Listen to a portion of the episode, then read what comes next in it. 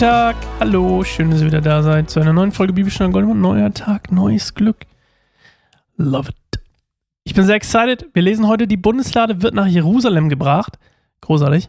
Und ähm, das ist nämlich eine gute Überleitung. So war, das war nämlich das Thema unserer letzten äh, Patreon-Postkarte. Wenn ihr Lust habt, uns zu unterstützen, unsere Arbeit zu unterstützen, ähm, dann geht gerne mal auf patreon.com slash kein einsamer Baum. Würde uns viel bedeuten. Selbst sowas wie 10 Euro, da gibt es verschiedene Stufen, aber ähm, zum Beispiel, wenn ihr 10 Euro gebt jeden Monat, wäre das schon eine riesengroße Hilfe für uns. Das ist nämlich, ähm, ich sage immer, es ist ziemlich leicht so, heutzutage gerade sich irgendwas so selbstständig zu machen, im Internet vor allem, weil man halt nicht irgendwie mehr, man braucht auch nicht unbedingt ein Büro, man äh, braucht nicht unbedingt irgendwelche, keine Ahnung, teuren Sachen. Eigentlich reicht ein Laptop und du kannst dich mit Grafikdesign, Webdesign, was auch immer selbstständig machen. Aber genau das will ich eigentlich nicht. Ähm, sondern ich will was für Jesus machen und das ist das, was wir ja alle wollen. Und ähm, wenn du Lust hast, was zu geben, ist das genau die richtige Art, das zu unterstützen, dass wir unser Leben und unsere Arbeitszeit für Jesus investieren wollen, dass Leute von Jesus hören, dass Leute Bibel lesen ähm, und sich selbst ein Bild von, von, von dem machen, was eigentlich alles so rund um Gott steht und passiert und warum so viele Dinge sind, wie sie sind.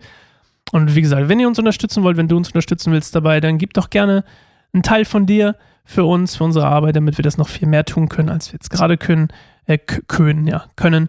Und äh, das würde uns sehr freuen. So, die Bundeslade wird nach Jerusalem gebracht, 2. Samuel 6. Ich hatte schon gesagt, 100 Jahre war sie bei den Philistern und quasi von der Stiftshütte Hütte getrennt und von anderen Gottesdiensten. Und äh, die Philister hatten sie damals erobert bei Afek, falls ihr euch erinnert, 1. Samuel 4.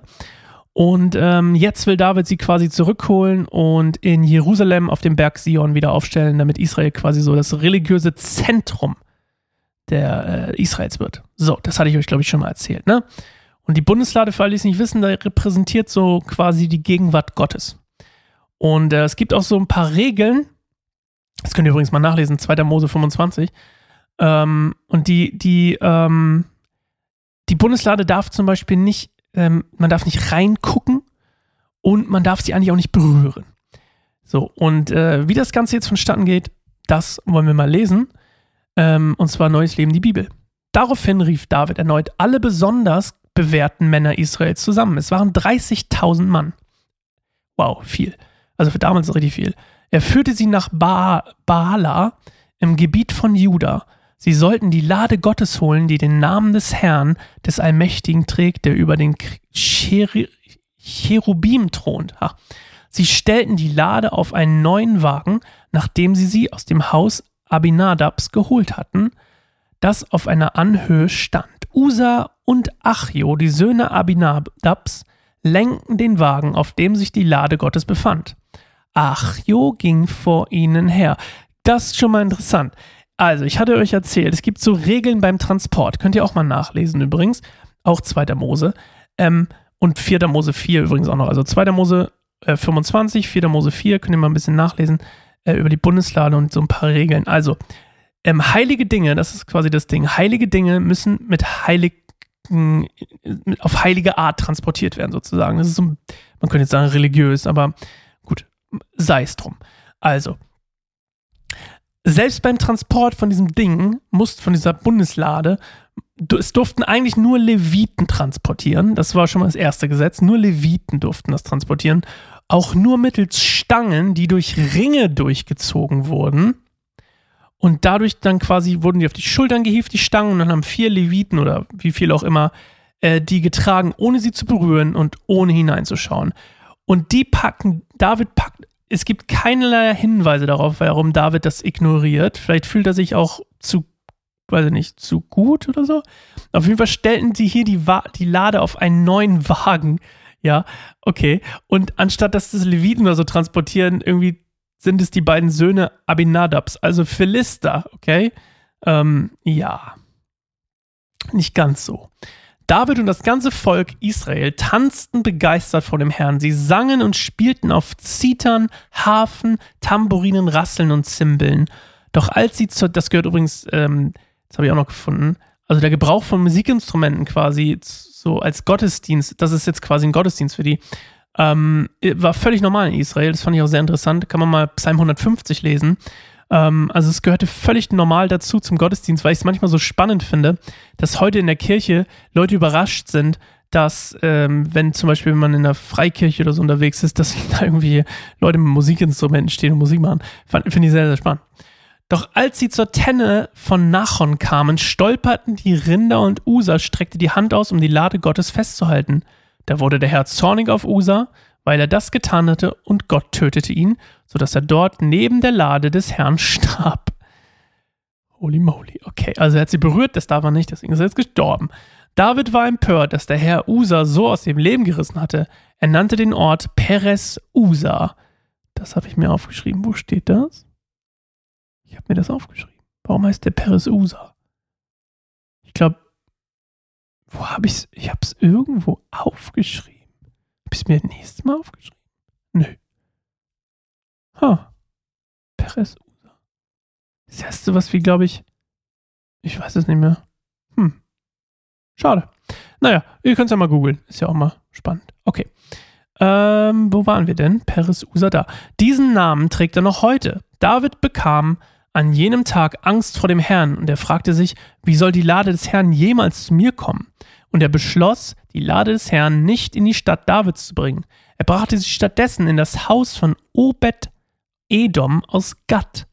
Die Lade des Herrn blieb drei Monate bei der Familie von Obed Edom, und der Herr segnete ihn und sein ganzes Haus.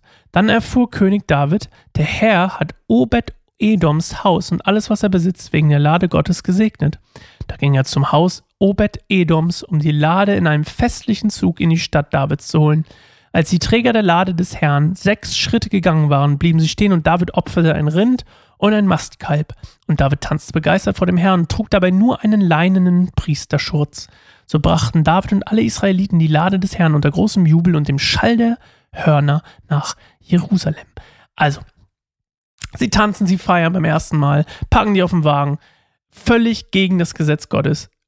Dann stolpert das Rind, Usa will sie auffangen, berührt die Lade, wird getötet von Gott. Crazy erstmal, okay? Bisschen crazy, okay, bisschen crazy. Und dann, da merkt man übrigens auch das Leben, das Leben an sich, das einzelne Leben war damals viel weniger wert als heute. Super interessant. Also Individuen sind teilweise in der Bibel völlig irrelevant. Und interessant, dass auch teilweise, ich frage mich, ob das stimmt, ob Gott wirklich so gefühlt aggro war und so gesagt hat, so, der hat's berührt tot. Und jetzt nicht mehr? Das habe ich mir, das ist mal eine Frage, die ihr mir mal gerne per E-Mail oder so, könnt ihr mir gerne mal schreiben.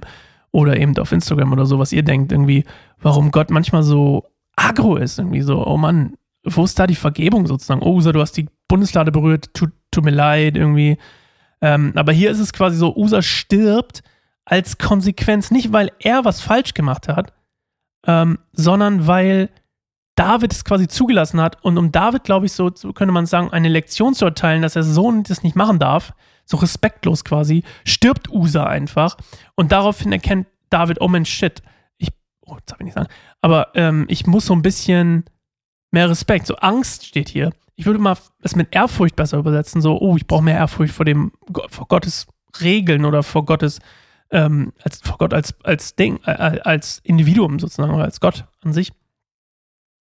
Und ähm, ja, Usa stirbt und dann äh, weiß David nicht, was er machen soll. Und dann ähm, lässt er die Lade erstmal drei Monate bei irgendwem zu Hause. Im Haus von Obed Edom. Da denkst du so, jo, alles klar. Äh, hier ist übrigens die Bundeslade für dich. Pass mal drauf auf. Und ähm, dann merkt er aber so, nein, nein, nein, er bringt ja voll viel Segen und dann holt er sie auf dem regulären Weg, wie man es machen soll. Äh, also heilig, auf eine heilige Art quasi zurück. Und ich habe auch gefunden, was ich mir aufgeschrieben habe. Peres Usa heißt, der Zorn des Herrn bricht erneut hervor. Interessant. Ja, aber diesmal bringt er es quasi richtig und tanzt in seinem priesterlichen Leinenschurz. Und äh, das ist nicht besonders viel übrigens, weil die es nicht wissen. Und das ist auch das, was ich vorhin erzählt habe. Hier habe ich mir aufgeschrieben. Obwohl er nicht Nachkomme von Aaron war, ähm, vereinigt er quasi das, und er konnte kein Priester werden, deswegen ähm, ist er doch der Gesalbte des Herrn und Begründer der messianischen Linie und kann deswegen quasi sich so ein bisschen wie ein Priester verhalten, sagen wir es mal so. Oder darf deswegen so ein bisschen so auftreten. So, äh, das war's für heute. Wir lesen morgen weiter. Ich freue mich schon drauf, es war ein bisschen längere Folge hier. Ähm, ja, schreibt mir gerne mal, was ihr denkt. Warum Gott manchmal im AT so krass ist und im Neuen Testament ein bisschen sanftmütiger. Würde mich interessieren, ob es einfach nur der Zeit liegt oder am Erzählstil. Hm, wer weiß. Okay, äh, gehabt euch wohl. Tschüss, bis morgen.